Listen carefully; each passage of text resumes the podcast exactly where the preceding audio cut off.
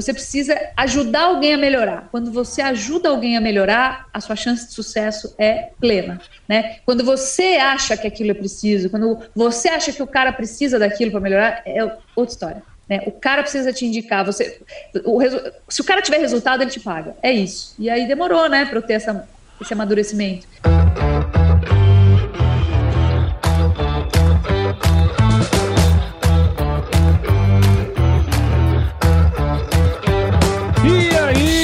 Pessoa! Tudo beleza? Estamos começando mais um episódio aqui no Agro Resenha e nessa semana eu tô aqui com a Lígia Pimentel, que é CEO na Agrifato, além de ser colunista na Forbes Brasil e docente lá no B3 e na St. Paul Escola de Negócios. A Lígia é médica veterinária pela Universidade de Marília e também rondou aí pela economia lá na Universidade do Norte do Paraná. Lígia, muito obrigado por participar aqui com a gente. Seja muito bem-vinda ao Agro Resenha Podcast. Obrigada, Paulo. Um prazerzão aí estar com você, cara. Prazer mesmo Obrigado pelo convite, uma honra. Legal. E você que está aí ouvindo do outro lado já sabe, aqui no AgroResenha Porteira não tem tramela para quem busca se informar sobre assuntos ligados ao agronegócio, então não sai daí, porque esse bate-papo tá muito legal. Firma o golpe que nós já já estamos de volta.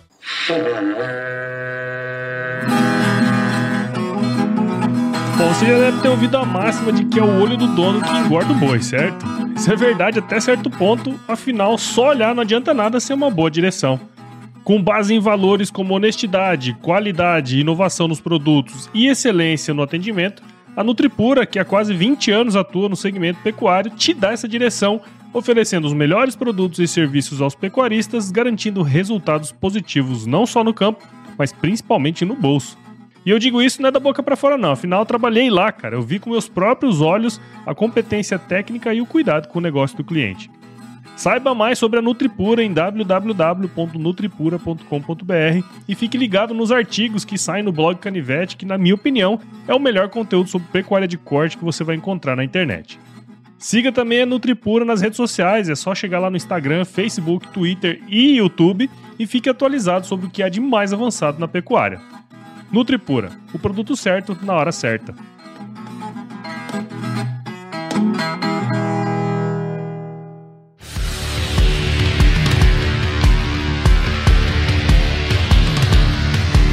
Bom, tô aqui de volta com a Lígia. Ô, Lígia, pra gente começar essa resenha aqui, acho que seria muito legal se você pudesse contar um pouquinho da sua história pra gente. Olha, vamos lá. Eu vim de família de produtores rurais, né? Então, algumas gerações já. Os pais da minha mãe eram filhos de gente que veio da Itália, perderam o filho no meio do mar, chegaram aqui, foram trabalhar, trabalharam muito, se dedicaram muito, receberam uma fazenda de presente e ali tocaram a vida até chegar a minha geração. Então, essa é a história da família da minha mãe. Família do meu pai, meu avô vendia laranja no Mercadão de São Paulo, ah, é? cresceu, participou daquele movimento do governo militar, que distribuía recursos a juros muito, muito competitivos, muito baratos, para começar a explorar o centro-oeste né? Uhum. Porque naquela época a gente era importador líquido de alimentos. Então, pobreza no Brasil muito grande, houve um estímulo aí, um, uma política do governo militar de distribuir recursos é, a juros muito baratos para desenvolver o Centro-Oeste, né? Uhum. E aí ele foi para lá desbravar, dormia com a faca debaixo do travesseiro,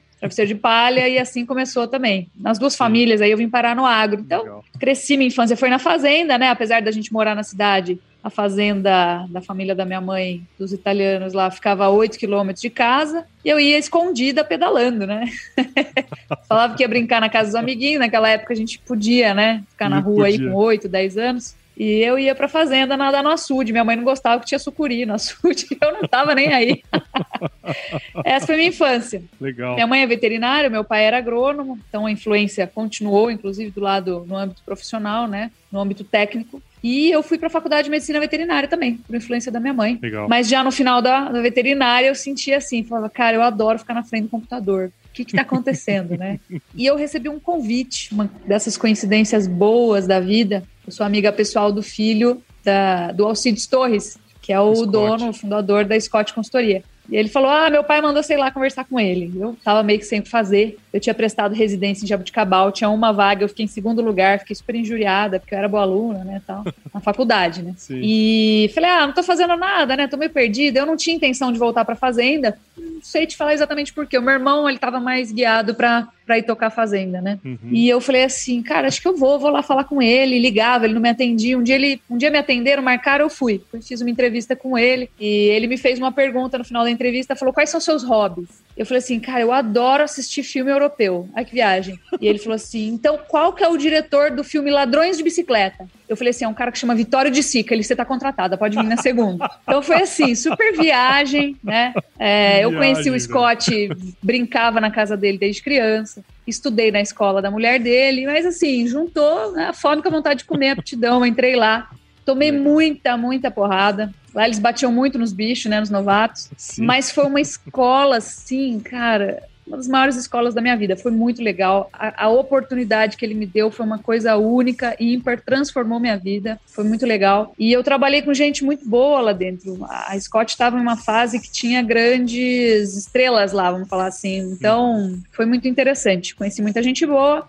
E a gente analisava o mercado. Eu aprendi esse métier, né? É, então, aprendi a levantar mercado, pesquisar mercado, processar essa informação e transformá-la em análise, mas eu não entendia como que isso podia se transformar em uma coisa prática, produtiva para o pecuarista. Isso não estava claro ainda na minha cabeça. Eu trabalhei lá três anos, muito jovem ainda, né? Uhum. Muito novinha. Eu falava, legal, analiso o mercado, acerto a análise, mas como que eu faço isso dentro da propriedade rural? Como que eu transformo isso em uma coisa interessante para o pecuarista? E aí eu recebi um convite para ir começar a área de commodities da XP Investimentos, que na época estava virando a chave para começar a crescer de uma maneira mais robusta. Na época, a XP era a piada do mercado, tá? Uhum. Mas era uma empresa, sim, em franco crescimento, e eu vi uma grande oportunidade de entender como funcionava o mercado financeiro, que até então eu não conhecia muito bem. Chegou lá, não sabia muito bem como lidar com aquilo. O meu chefe da minha área, que era o Tito Guzmão, que hoje é o, o, fundador CEO da Warren, que é uma outra corretora, ele ficou de sócio da XP por muito tempo, depois saiu.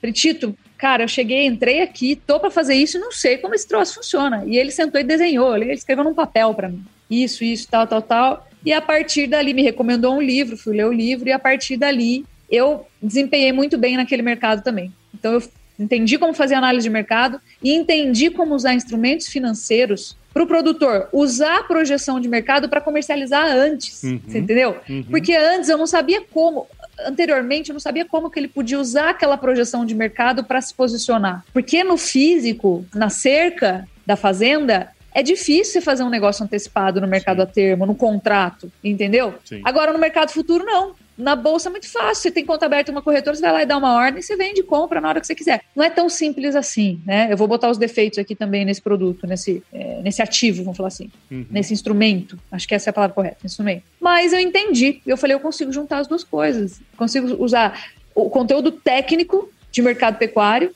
juntar com o conteúdo técnico de bolsa, de mercado financeiro, derivativos, né, que são os contratos futuros de commodities na bolsa, e juntando os dois, eu consigo fazer negócio antecipadamente. Sim. E aí o cara tem uma vantagem competitiva se a gente conseguir acertar essa análise. Sim, legal. Fiquei lá na XP, aprendi muito, conheci mais uma, assim, uma, uma batelada de né? gente interessantíssima. Cara, foi uma coisa assim, Paulo, a minha mesa, minha tela. Que você pegou bem a época que ela tava em crescimento mesmo, assim, né? Foi bem naquele boom da XP, né? Foi. Foi antes de a XP comprar o Infomoney, pra vocês terem uma ideia. Sei. Então foi lá em 2010. Foi muito legal porque a minha tela de computador ficava de frente, como se eu estivesse olhando para você, eu olhava para a mesa do Benchimol. A sala do Guilherme Benchimol era uma sala vazia, não tinha nada. Tinha uma mesa e uma cadeira, uma cadeira para ele sentar e duas cadeiras do outro lado da mesa. Era assim, uhum. tinha nada. Era espartana.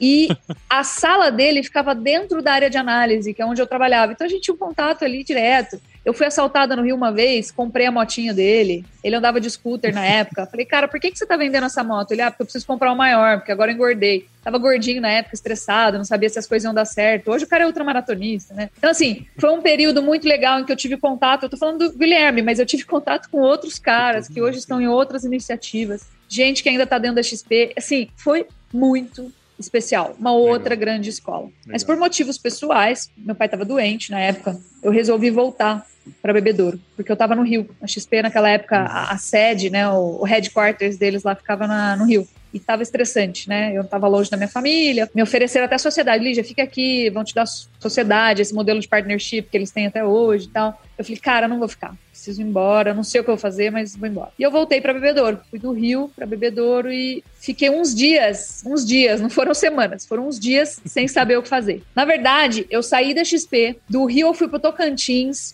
para participar do Rally da Pecuária. Fiquei um mês rodando o Brasil atrás de dados da pecuária com o Rally, que é uma iniciativa do Maurício Palma Nogueira. E lá no Rally já comecei a receber propostas de emprego. Foi muito legal, assim. Legal. Tava me sentindo, né? Me achando.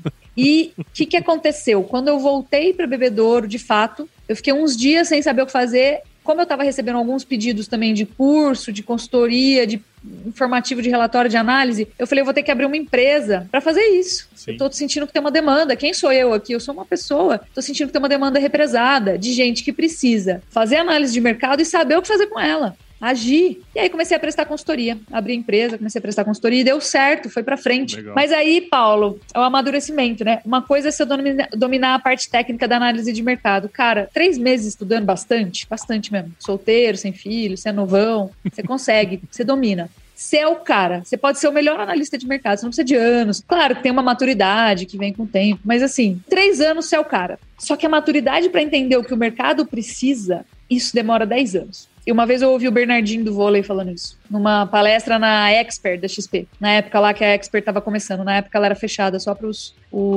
os agentes autônomos, Sim. os assessores de investimento. E ele falou para mim: você fica bom no que você faz, você começa a ficar bom no que você faz depois de 10 anos. E hoje eu entendo o que ele quis dizer. Porque na época a gente prestava consultoria e a consultoria ela é cara pela natureza do tempo que você despende tratando diretamente com o cliente, uhum, certo? Sim. Não tem como você baratear, você fazer uma consultoria de ticket baixo e atender a grande massa dos produtores e ajudar o agronegócio, ajudar a transformar o agronegócio numa coisa mais tecnológica, mais consciente, melhor, se você cobra caro. Se você cobra caro, você, se você não consegue verticalizar, exponencializar o seu produto, né, massificar ele é, e cobrar barato, você só atende os grandes. Sim. Vou te dar uma estatística só para você entender de onde, por que, que eu estou falando disso. De onde que vem a empresa? Porque a empresa, a Agrifato, né, ela se transformou ao longo do tempo. E ela só vê essa transformação, só vê com maturidade. Então, para você ter uma ideia, hoje, 11% dos produtores pecuários entregam 61% das arrobas comercializadas. Sim, sim. Tem um meiozinho de caminho, de média produção, de média para alta, e 80% 80% dos pecuaristas entregam 30% das arrobas. 80%. Ou seja, se eu, eu sou apaixonada pelo agronegócio. O Pareto funciona muito bem aí, né? Exatamente. Para eu mexer com o agronegócio, transformar o agronegócio, eu preciso alcançar o pequeno e o médio. Para eu alcançar o pequeno e o médio, eu preciso, claro, eu preciso comer também, né? Eu tenho quatro filhos, família para sustentar, eu e meu marido. Então a gente precisa ganhar também. Mas para eu atender esse cara, para eu transformar o mercado, o mercado que eu amo, pelo qual eu sou apaixonada, eu preciso vender coisa boa e barata. Para eu vender coisa boa e barata, eu tenho um outro desafio. Primeiro é amadurecer, entender isso. Segundo é conseguir essa escala. Para você conseguir escala, você precisa de confiança, você precisa que o mercado te conheça, você precisa de tempo. Sim. Então não é de uma hora para outra que você consegue, com análise de mercado, sem grandes tecnologias disruptivas, atender esse mercado. Então, vou aproveitar até para fazer um jabá. Nós chegamos aqui. Nós chegamos aqui e começamos a entender que a gente mudava o agronegócio pela educação. E aí, em 2020, eu escrevi um livro, Grávida da Beatriz, que administra o risco de preços pecuários, é, que é conhecimento, né? Meu pai escreveu na, na, uma vez para mim, em 93, na contracapa de um livro. É, na primeira página do livro, ele escreveu: o grande, a grande sabedoria da vida, o grande tesouro da vida está escondido nos livros. Se você souber procurar, você vai encontrar. Então, resolvi escrever um livro, era, acho que é uma meta de vida de todo mundo, né? É, escrever o um livro, plantar uma árvore e ter um filho. Então, Beleza. É é, não quero morrer amanhã, não, viu? Pelo amor de Deus. Mas comecei pela educação, depois nós fomos para os cursos. E agora a gente está fazendo uma masterclass. O que, que é a masterclass? Nem eu sabia no começo, né? Meu marketing que falou. Masterclass é uma aula grátis sobre análise de mercado. Eu, vou, eu quero apresentar ela para o máximo de produtores possível para eles entenderem como uma análise simples que cabe no dia a dia deles pode fazer eles decidirem melhor no curto, no médio e no longo prazo. E eu vou dar exemplos práticos e recentes de como o mercado mostrou para a gente uma coisa, eu tinha uma análisezinha montada básica, o cara olhou aquela análise e conseguiu comercializar com sucesso. Então, assim, esse é o ponto para a gente transformar o agro em algo melhor. E essa é a minha missão de vida. Essa Legal. é a missão. Eu amo o que eu faço, O Legal. lucro, o resultado, o crescimento são consequência da paixão que a gente tem e que os caras que trabalham comigo aqui também têm sim, pelo sim. agronegócio. Então a gente está lançando, fazendo essa aula que vai ser grátis, assim, só para o pessoal entender, absorver o um mínimo e ver, enxergar o que eu enxerguei lá quando eu estava na saída da Scott, nessa transição entre Scott e XP. Como que eu uso análise de mercado, né, o produtor que entende todos os indicadores de mercado pecuário, porque ele vive aquilo, e eu junto isso com alguma coisa que me permite uma comercialização um pouquinho mais eficiente, que no longo prazo vai me fazer toda a diferença. Sim. Isso voltado para um ticket baixo. Então, essa é a história, essa é a Sim. nossa história. Ô, Ligia, é muito legal, né, cara? É, assim, eu conheço um pouco do seu trabalho justamente porque eu trabalhei também com análise de mercado, trabalhei no CPEA, depois eu trabalhei no IMEA aqui em Mato Grosso, né? E é muito legal quando a gente consegue ter essa sacada, né, de como, de fato, usar esse conhecimento que eu acredito que pouquíssima gente tem, né? Esse conhecimento, nós que somos das agrárias, muitas vezes tem pouco conhecimento nesse processo de analisar mercado, né? Só que antes da gente. Não existe, né, cara? É, não existe esse profissional. Ele é treinado, né? É o que você falou. Esses dias a gente estava procurando um profissional, um CNPI, que é o analista.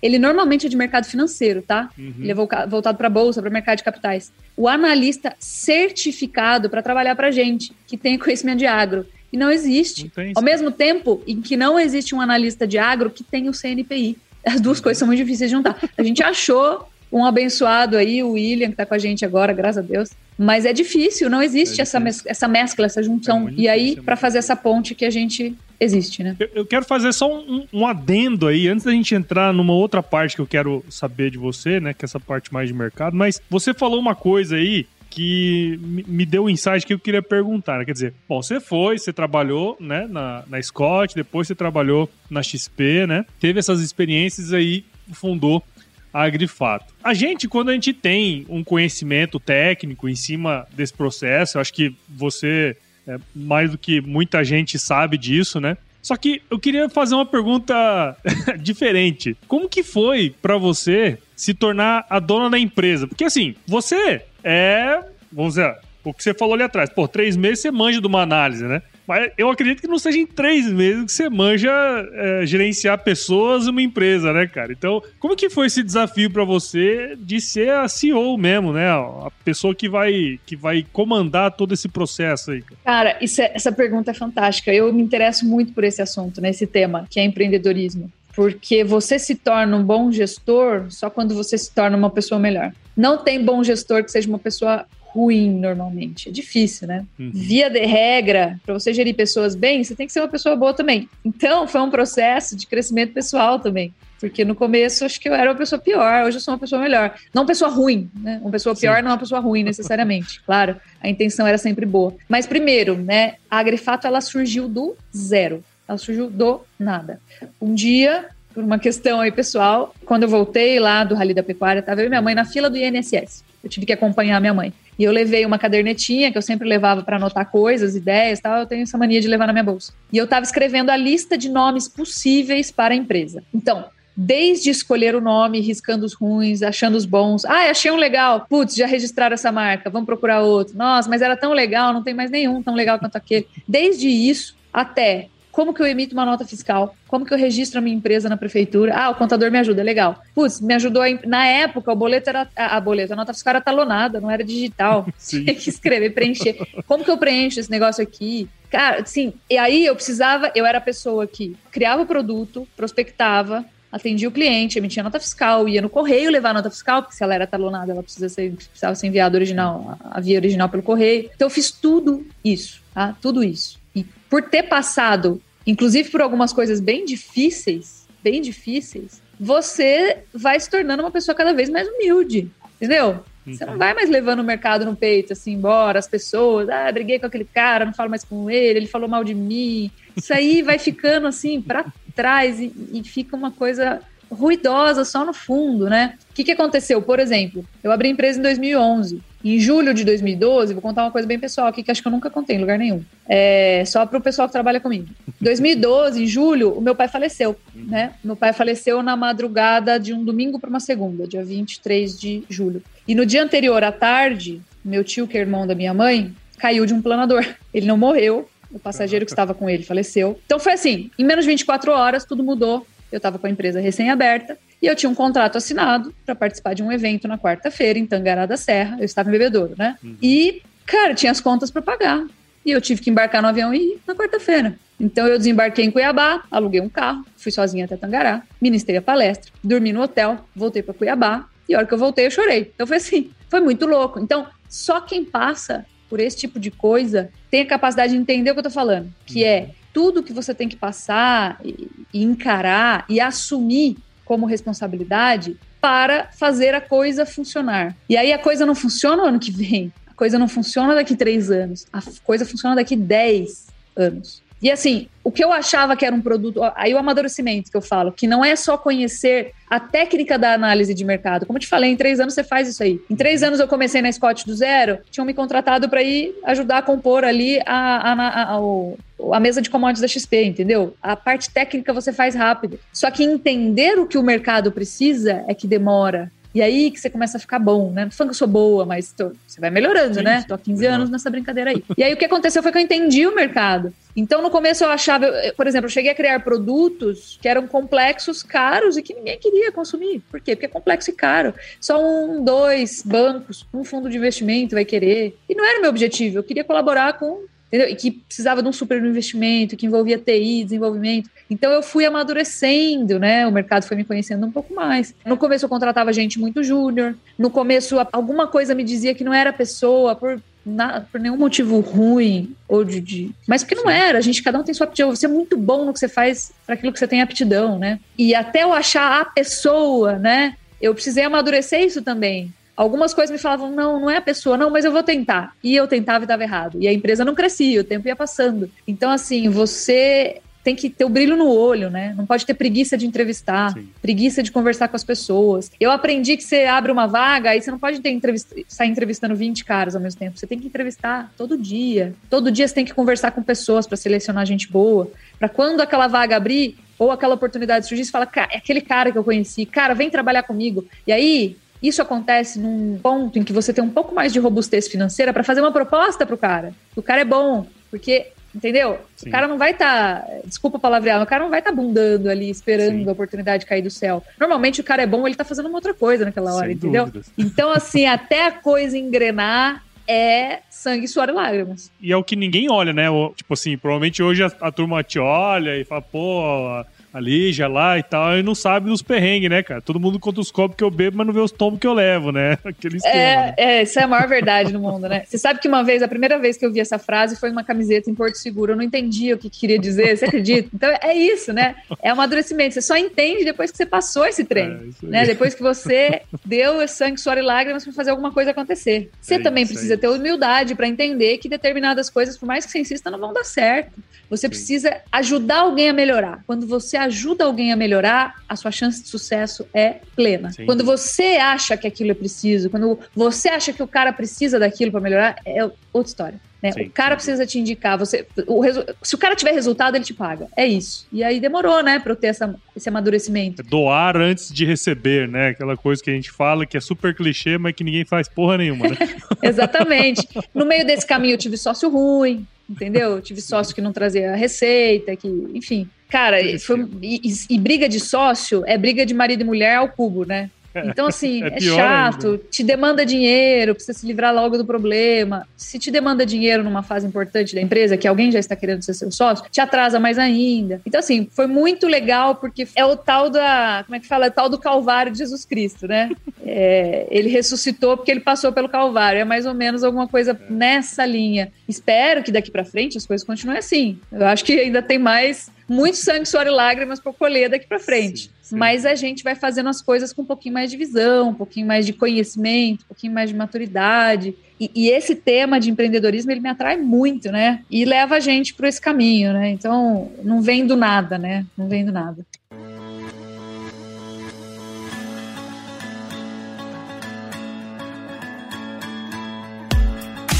Diversas pesquisas apontam que o produtor rural está cada vez mais conectado ao mundo digital. E é nesse contexto que nasceu o Broto, plataforma digital que ajuda o produtor rural a potencializar sua produtividade financeira. No ecossistema Broto você encontra um marketplace completo com acesso a produtos e serviços, além de conteúdos relevantes em diversos formatos, inclusive podcast, que vão apoiar o produtor em seu processo de tomada de decisão. Há décadas como parceiro do produtor, agora a BB Seguros e o Banco do Brasil, através da plataforma Broto, querem descomplicar a agricultura digital e trabalhar para promover a inclusão digital em todos os perfis de produtor. Siga o Broto nas redes sociais, é só buscar por @somosbroto no Instagram, Facebook e YouTube e entre no site www.broto.com.br e saiba como o ecossistema Broto pode te apoiar. Somos Broto, seu jeito digital de fazer agro.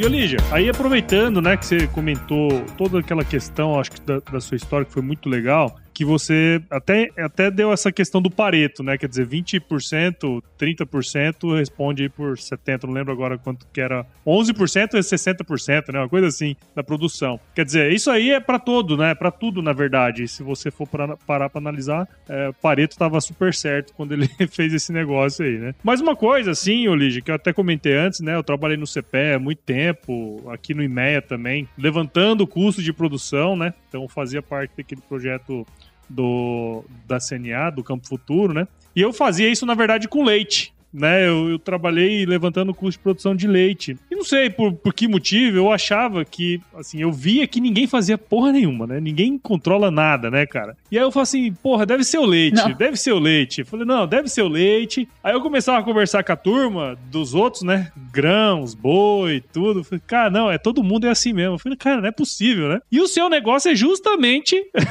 atender os caras, né? Quer dizer, melhorar as estratégias, né? A gestão das propriedades é, de uma maneira geral, né? Eu queria saber de você, como que você faz isso? Quer dizer, tendo em vista que a, a maioria desses produtores, eles ainda não tem um olhar crítico né, sobre a, a, a, as suas informações, né, o seu negócio em si, como que você faz esse processo né, de, de, de gestão das propriedades, né, de, de, de, informação? Como que você faz isso? Cara? É, é uma parte difícil, Paulo, porque a gente tem o sonho de mudar o pequeno produtor tal, mas cara, a gente tem um problema muito sério de escolaridade no Brasil. Eu não sei se você está vendo, por exemplo, um boom que está tendo agora, parece que é até uma bolha, cara. Acho que não. Né? Mas a, a, minha avaliação é: olha o tanto de curso digital, Sim. tudo que você imaginar na vida que está surgindo por aí. Isso é um sintoma da qualidade do nosso ensino. Então o cara sai da escola, o cara sai da faculdade sem ter noção do que, que faz um veterinário para ganhar dinheiro. Eu sei lá a clínica de pequenos, mas como que eu administro esse raio desse negócio? Uma clínica não existe, cara, como administra a clínica, entendeu? Como gerir suas contas. Então, eu tô falando porque eu sou veterinária, nem o veterinário sai saber fazer isso, Sim. entendeu? A gente tem lá extensão rural, uma matéria de seis meses na faculdade, mas, meu, fala sério, né? Não, a verdade Por é que sinal, a gente, a gente não é preparado para isso, né? Para ter empresa, para administrar, né, cara? A gente não é preparado para administrar o salário mínimo. A gente não aprende na escola o que, que no, no, ensino médio fundamental o que, que é, o que significa juros compostos. Então, como que você vai querer exigir isso do médio do produtor rural, das pessoas que são, primeiro, marginalizadas, esquecidas, que estão no extremo interior do país, onde as boas escolas não chegam? Aí dá esse boom, né? Esse boom de cursos profissionalizantes informais que a gente está vendo aí um monte de picareta, mas um monte de gente muito boa. Um monte de gente muito boa. Então, assim, é interessante porque não adianta eu querer engolir, enfiar a goela abaixo do pequeno e do médio produtor, que, que você não faz conta. E a gente tem muito essa abordagem, né? Tem. Isso é uma abordagem extremamente arrogante. A mudança, ela não vem de baixo para cima.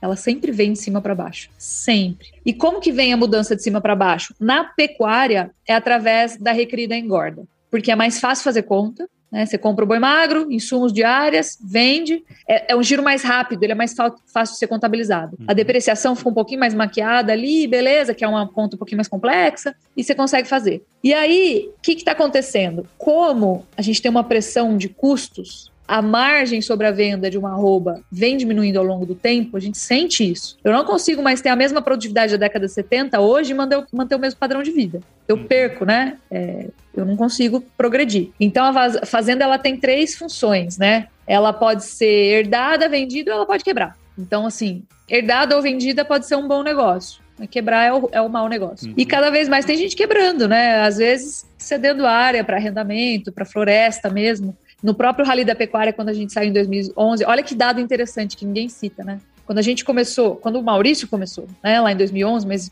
eu participei com ele como convidada, tinha áreas de pastagem que a gente pegou no meio do caminho aleatoriamente, mediu lá a produção, fez o quadrado agrossológico, mapeou no satélite e que hoje o cara tá tão quebrado, tão sem grana, virou floresta por rebrota natural, regeneração Nossa. natural da floresta, da mata nativa, que o cara não tinha grana nem para passar o correntão mais, uhum. tá entendendo? Então isso acontece muito, tanto é que produtividade no Brasil cresce e a área de pastagem cai. Então assim, o que, que acontece? Eu através da engorda, é, a engorda é uma maneira de você acelerar a liberação desse animal, de ele consumir menos capim, menos sal, estragar menos cerca, consumir menos salário de funcionário e etc. Reforma de pastagem, por exemplo, é o que você vai fazer, é uma das partes mais é, caras, mais dispendiosas aí da manutenção da fazenda, né? Sim. Do custo fixo. Então, por que, que você vai querer manter esse gado sanfona aí? Não existe mais isso, né? Uhum. Inclusive, tem até penalização por carcaça ruim, boi velho, enfim. Então, o que, que acontece? Você precisa acelerar essa engorda. A aceleração dessa engorda, ela exige das demais partes aí das demais é, eras da pecuária. Então, um boi que desempenha melhor na engorda, que é o cara que sabe fazer conta melhor, ele exige uma genética melhor também. Ele exige uma recria melhor, por exemplo. E genética é o, né, tem muito o que melhorar. Estamos uhum. melhorando muito, mas tem muito o que melhorar ainda. Então você começa a pressionar tudo para baixo. E o cara que começa a entender uma genética melhor, como fazer uma genética melhor de fato, porque tem muita gente fazendo isso mal feito, escolhe qualquer cultor do catálogo sem entender uhum. como que funciona. O cara que está fazendo corretamente, ele pressiona os demais também. Então vem vindo a pressão de cima para baixo e essa pressão ela parte da engorda. E a gente, nós lidamos, quem olha mais mercado é o cara que vai vender. Então a gente conversa muito mais, muito mais mesmo, com o cara que tem, no mínimo, uma operação de recria engorda, mesmo que ele faça o ciclo completo, ele faz ali uma terminação e ele está focado em tentar entender o que vai acontecer com a venda desses animais. Entendeu? Então, a, a, gente tem que cada vez mais se tornar acessível para o cara que faz a engorda e que ainda não está fazendo a conta direito, mas ele está sendo permeado por osmose pelos caras de alto desempenho, tá? Sim. Só que ele não consegue acessar uma consultoria que o cara de alto desempenho consegue acessar, entendeu? O cara de alto desempenho muitas vezes contrata um consultor só para ele, o cara do financeiro só dele. O médio produtor não consegue fazer isso, ele faz tudo ali. Sim. Eu sei porque é o que eu fazia lá no começo, né? Eu Desde keep. talonar a nota, mandar no correio até ir lá atender o cliente Tagará da Serra, entendeu? Na verdade, as, os outros elos da cadeia, ele vem a reboque, né? É, ele, ele precisa, é, de alguma maneira, intensificar a sua produção, olhar mais para pros, dados, porque mudou tudo. Você, pega esses últimos dois anos, que mudança brusca, né? Eu, eu, trabalhava numa empresa de nutrição animal aqui em Mato Grosso, e a gente olhou isso. Falei, cara, se, se eu falasse para alguém que a gente vendeu boi a 89 reais há três anos atrás, cara, velho, tipo, não, não, faz nenhum sentido. Cara, onde você foi? Você, você foi pra lua e voltou, tá 300, cara. Que negócio que é esse, né? Então, olha só que, que diferença que pouquíssimo tempo deu e aquele é coisa, né? Acho que foi um, um, um estudo do CPE ou da Embrapa, não lembro agora, que falava que em 10 anos um a cada dois produtores ia sair da, da atividade, né? Não sei se você lembra dessa, dessa pesquisa. Esse é o lembro, momento, né? Lembro. Esse é o momento, né? Exatamente. Então, assim, é uma transformação que está vindo a galope. É. E aí nós temos um agravante muito forte, né? Que é, por exemplo, a volatilidade do mercado. Então, volatilidade é um termo muito técnico economês, né? Uhum. Volatilidade é a intensidade e a frequência com que os preços oscilam. Pode ser muito para cima, mas se ele subir muito rápido, a volatilidade sobe. Pode ser muito para baixo e pode ser para cima e para baixo, vindo e voltando. E a gente teve muito esse problema, né, Paulo? Sim. Agora, desde 2017, é. que nós tivemos todos os anos, assim, bem sofridos. Eu tenho até uma listinha aqui que eu estava preparando uma palestra, para a própria Masterclass, lá, a aula que eu falei que eu vou dar. Uhum. 2017 a gente teve Operação Carne Fraca, Joesley Day, retorno da cobrança do Fundo Rural, essa baita dessa insegurança jurídica, que hoje, assim, o que a gente via lá atrás, hoje está potencializado, multiplicado Sim. por cinco. Né? A gente não sabe se pode sair de casa amanhã ou não, por exemplo. 2018, é, teve greve dos caminhoneiros, eleições, que sempre mexe com o mercado. 2019, teve um caso atípico, um caso de, eu falo, vaca louca falsa. um caso de vaca louca falsa, né? O caso vaca atípico falsa, de EB. Né? Teve vaca falsa, é.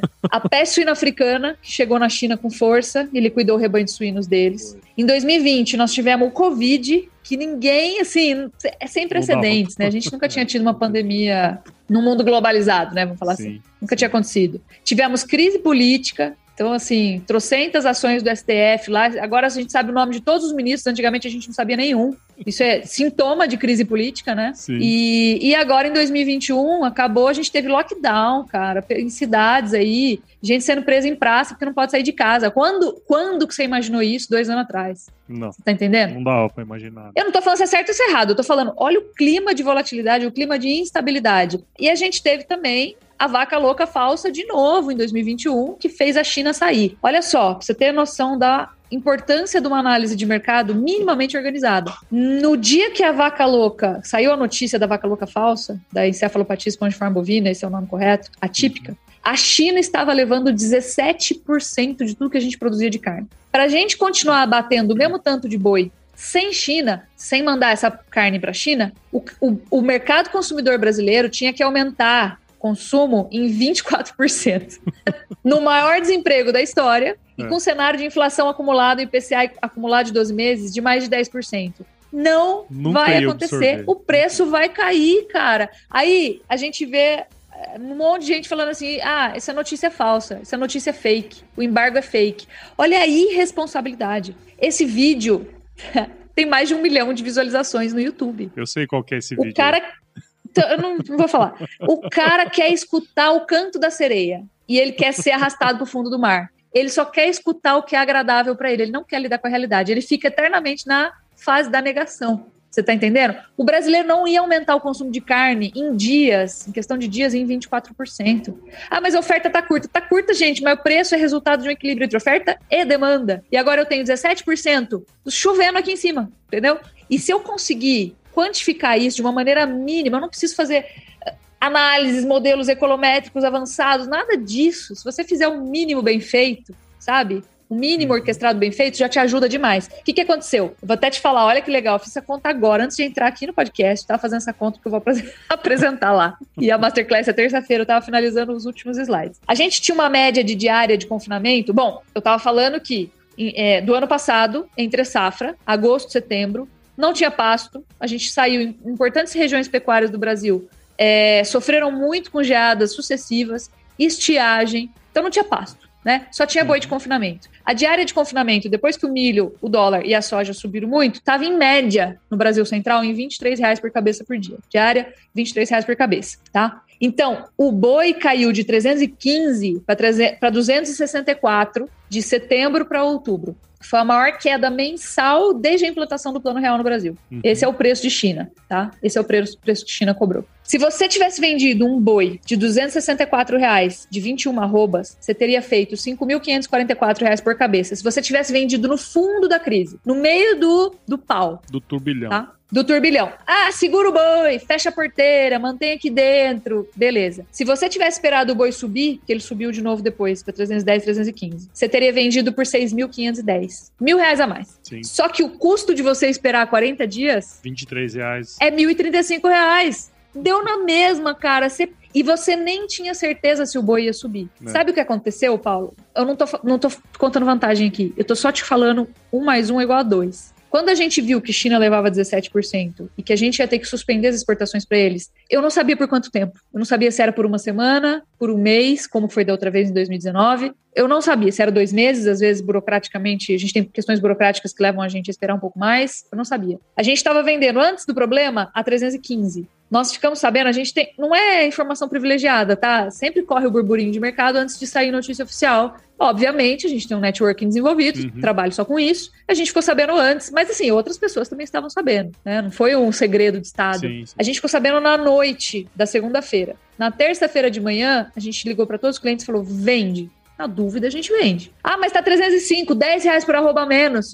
10 reais de queda num dia é muito. Cara, tanto faz, cara. É, é risco. É risco. O seu custo está elevadíssimo. É um super risco. Vende agora. Então, nós conseguimos que os clientes vendessem entre 305 e 295. Não chegou a 265. Uhum. Então, foi um bom negócio. Sim. Entendeu? O cara não ficou, não gastou mil reais em 45 dias, 40 dias. Então, assim, uma análise simples. Eu não sabia quando a China ia voltar. Na verdade, isso é aversão a risco. Não é uma análise lá no alvo, no olho da mosca, entendeu? É só uma noção, uma proporção do impacto que a notícia tinha no mercado. Uma noção de proporção. Isso é muito importante. Porque, cara, ó, eu vou sair com você daqui do nosso podcast. e vai ter 60 mensagens para eu ler no, no, WhatsApp. Talvez tenha algum e-mail, entendeu? Tem uhum. quatro e-mails aqui que eu tô vendo que já caíram. Então, assim, é muita informação. É frenético. Só que informação não é dado, informação não é análise. Se você não souber transformar a informação em análise, ela vira ruído. E você acaba acreditando no canto da sereia. Então você precisa ter um mínimo de proporção. Isso ajuda demais. Demais. Sim.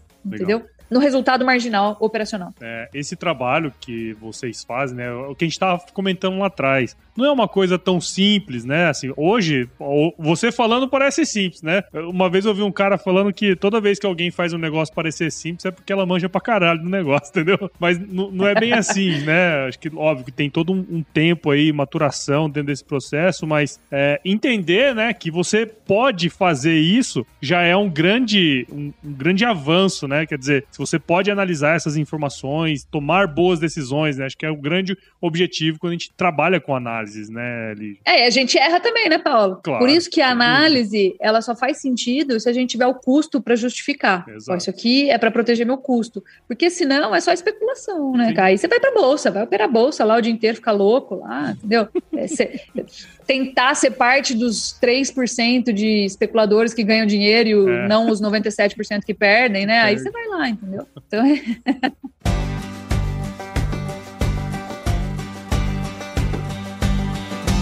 E aí, tá curtindo o bate-papo, cara? Espero que sim. Mas eu tô passando aqui para te dar um recadinho. A missão da Stoller é transformar conhecimento em inovação para a agricultura, gerando valor a todos os envolvidos. Por mais de 50 anos, ela transforma conhecimento em inovação no esforço de impulsionar as culturas a alcançarem seu máximo potencial genético e atingir altas produtividades. E quando se trata de conhecimento, você pode encontrar tudo sobre fisiologia, nutrição e biologia de plantas no podcast Campo On, produzido pela Stoller.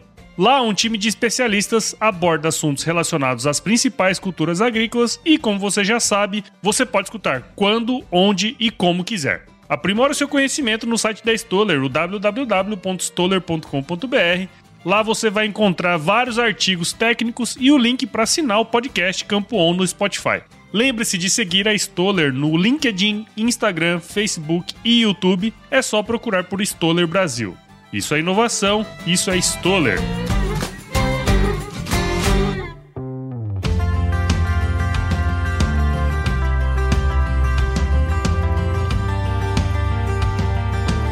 Você comentou da sua masterclass, né? Não sei se quando esse episódio for ao ar já vai ter acontecido, eu acho que já vai ter acontecido mas também tem seu livro, seus cursos. Fala aí como é que é que, que funciona esse negócio. A gente trabalha muito com educação, né? A gente trabalha muito com educação, cursos. Eu acho que vale a pena conhecer para quem quiser conhecer, é, trabalhar dentro de um ticket baixo. E a gente faz a análise de mercado e a gente disponibiliza isso. E, e, nós estamos assim com. A gente acabou. Então, vou, vou transformar o, o podcast aqui, vou jogar ele lá no futuro, né? Aproveitando aí, você vai ficar sabendo em primeira mão. A gente está lançando uma plataforma de análises em que o cara, por um valor bem, bem baixo, R$ 79,90 por mês, ele tem acesso a todas as análises ali, com recomendações de estratégias de comercialização, que é uma coisa que não existe hoje no Brasil. Uhum. Existe a descrição do que aconteceu. Não existe uma projeção e uma recomendação com profissionais certificados. E é isso que, que a gente traz de novidade. É um ticket bem baixo para material de qualidade. Acho que é, quem conhece a gente sabe que a gente tem uma reputação, um nome, não, acho que não é à toa, né? Que sem querer cantar bola pro meu lado. E a gente lançou também uma escola de mercado, Sim. que tem o mesmo valor, mas são produtos separados. Então tem a escola de mercado, em que você entra lá, tem uma lista de aulas e você vai procurar a aula que você precisa para aquele momento específico, para resolver aquele problema específico. E isso não te faz lá ficar acompanhando aulinha por aulinha e de repente você desiste na metade do caminho. É uma sequência, uma lista enorme de aulas ali, com vários aspectos do tema comercialização, chama escola de mercado. Então é legal, porque tem um valor extremamente acessível também, de R$ 79,90 por mês. E aí a gente consegue entrar para o pecuarista. Tem o livro também, né, para quem quiser aprender a fazer a comercialização antecipada por instrumentos financeiros, então administrar o risco de preços. Quem quiser gerir, administrar esse risco de preços, eu recomendo que leia o livro. É, a gente tem a consultoria também. Normalmente ela é um pouco mais cara, como eu falei para você, mas ela serve né, ao médio para o grande. Porque tem muita gente que precisa também de alguém terceirizar essa tomada de decisão. Por quê? Porque o gestor, né, o administrador, o empreendedor, ele tem mil assuntos para tratar. Né? É, o tempo dele é escasso, então ele precisa terceirizar para quem faz isso de maneira focada e independente. Então, é isso, é assim que a gente trabalha hoje. Legal. E espero poder contar com vocês e ajudar o setor nesse sentido. Show de bola. Bom, Lígia, eu queria muito, na verdade, te agradecer aí pelo seu tempo, né? Um baita bate-papo legal. Conversamos aqui sobre inúmeras coisas, né? Desde empreendedorismo até a parte de mercado mesmo, que é um assunto que eu, que eu particularmente gosto muito também, né? Então, queria muito. Espero que você que está aí do outro lado, andando, correndo, no trator ou qualquer coisa que você estiver fazendo escutando a gente aqui, tenho que ser, espero que você tenha compreendido a ideia desse episódio e também entendido mais sobre essa questão de como você pode se proteger, né? Caso você seja um produtor rural. E, bom, Lígia, queria só agradecer mesmo e parabéns aí pelo seu trabalho, viu? Ah, Paulo, obrigada pelo espaço. Foi um papo super legal. Parece que a gente tá, tá numa mesa de bar batendo papo aqui informal. É. Muito legal. Obrigada pela oportunidade.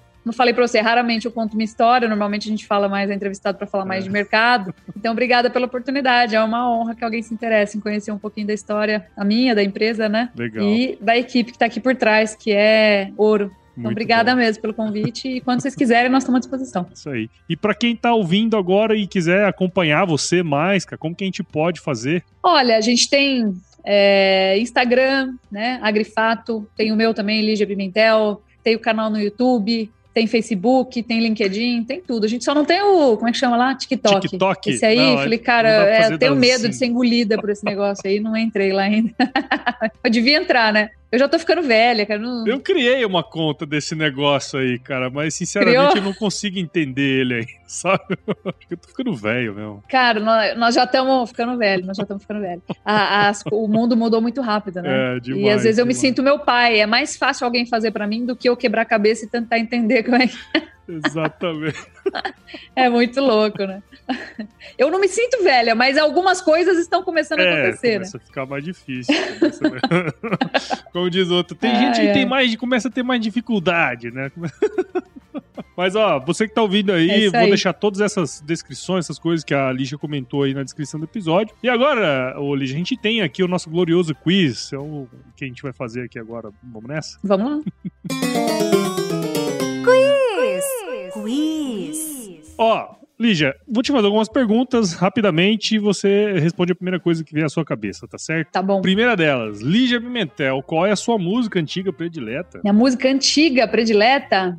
Cara, que música, que pergunta difícil. Eu acho que seria uma do, do, do Frank Sinatra, que ele gravou com a Nancy Sinatra, que é a filha dele, que se chama Something Stupid, que Nossa. meu pai cantava para mim. Meu pai era fã número um do Frank Sinatra. que massa. Esquece.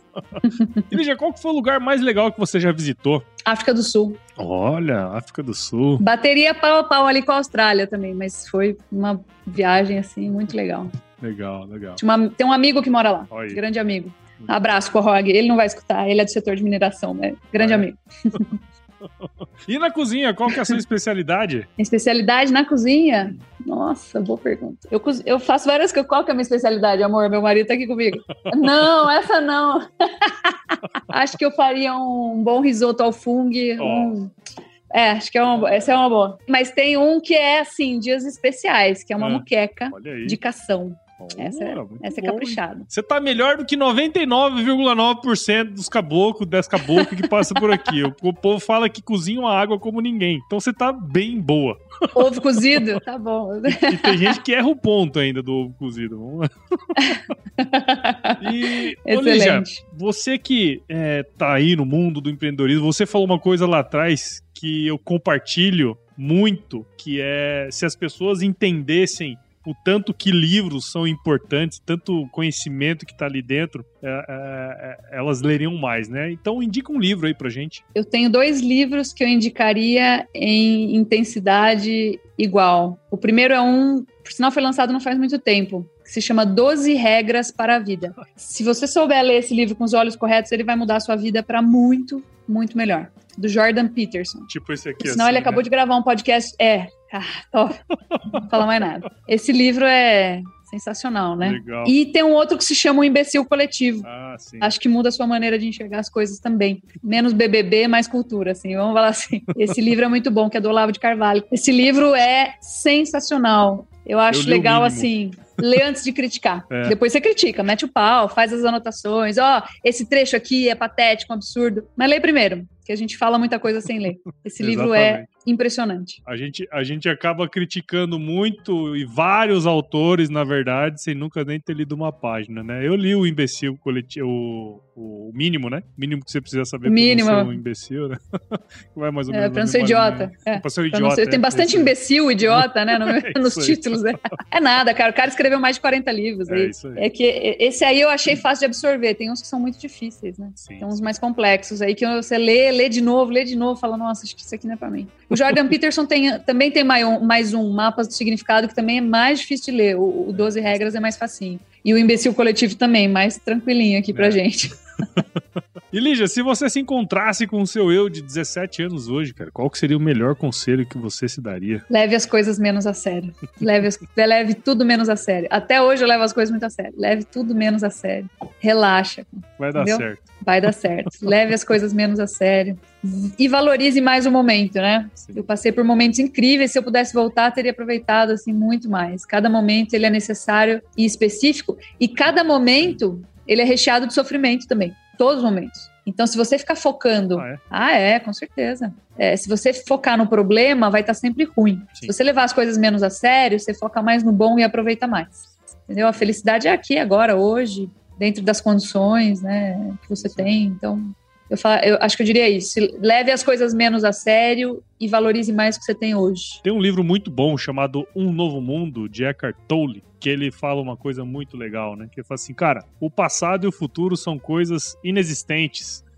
é só uma abstração Exatamente. da sua mente, né? Então, vai muito nesse, nesse negócio. Muito legal, muito legal. E, Olija, é pra gente terminar aqui, você tem o costume de ouvir podcasts, não? Tenho, tenho sim. Você lembra como que você começou a escutar podcasts? Como? Se alguém te indicou? Acho que sim, a gente vai recebendo os encaminhados pelo WhatsApp, com certeza. Legal. Olha, escuta esse podcast, sim. Na época eu estudava um podcast de saúde, acho que nem existe mais, não lembro do nome. Hoje eu uhum. escuto alguns, eu tenho pouco tempo. É, mas assim, às vezes escuto até no banho. Ligo lá no máximo pro chuveiro da conta. E às vezes, enquanto eu faço uma tarefa um pouquinho mais mecânica, que agora é um pouco mais raro, né? No começo uhum. eu tinha mais. É assim, eu falo, né? O pessoal pergunta muito: como você concilia maternidade, empreendedorismo, análise? Eu falo, cara, com a maturidade você faz mais com muito menos tempo.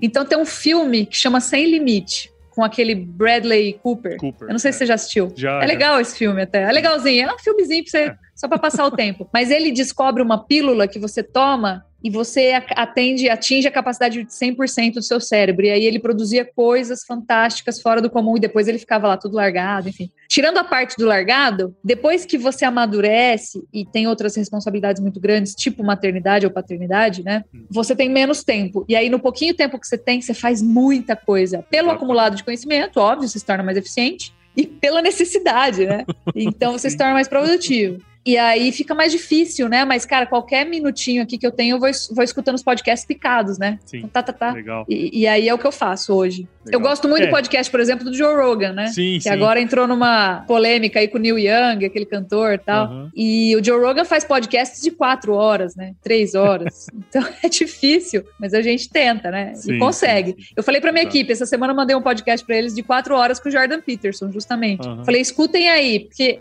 a minha equipe não tem filhos, né? Se eu consigo, vocês conseguem, cara. Escutem aí. exatamente, exatamente. Bom, eu sempre faço essa pergunta, Liz, porque você aí, ó, que tá do outro lado, ouviu esse episódio até agora comigo aqui, com a Lígia, e entendeu que teve valor nesse bate-papo, cara. Então considere compartilhar com alguém. O podcast ele cresce na medida que você que está aí do outro lado também participa com a gente, compartilhando, mandando para um amigo aí, para uma amiga que de repente vai gostar desse bate-papo. Então nós estamos disponíveis em todos os agregadores de podcast, Apple Podcast, Google, Spotify, Deezer, Castbox, qualquer um que você for procurar, a gente está lá. Siga a gente também nas redes sociais, no Instagram, Facebook, LinkedIn e Twitter. Entre no nosso grupo do WhatsApp, no nosso canal do Telegram. O site nosso é o www.agroresenha.com.br, você vai encontrar isso tudo lá. Também estamos, temos a nossa comunidade Agro de Sucesso, que a ideia é você aprender com outros empresários e profissionais do agro também que estão fazendo acontecer em suas áreas de atuação. E escreva pra gente em contato agroresenha.com.br se você achar que tem alguém aí muito legal para trazer, assim, do nível da Lígia aí. E se você também quiser escutar outros podcasts do Agro, é só entrar em redeagrocast.com.br e você vai encontrar lá mais podcasts do Agro para escutar também. É isso aí, Lígia. Muito obrigado de novo, viu? Foi um baita de um bate-papo aí, conseguimos falar bastante coisa, né? Obrigada, Paulo. Falando bastante coisa mesmo. Muita, muita coisa fora da curva aqui. Normalmente não é sobre isso que eu falo. Muito legal, cara. Obrigada pelo convite. É isso aí. Eu me despeço aqui, como sempre me despeço de todo mundo. Fica com Deus aí, tudo de bom, Lígia. E se chover, não precisa molhar a horta, não, tá? Ah, combinado. Obrigadão. Grande abraço, pessoal. Um abraço.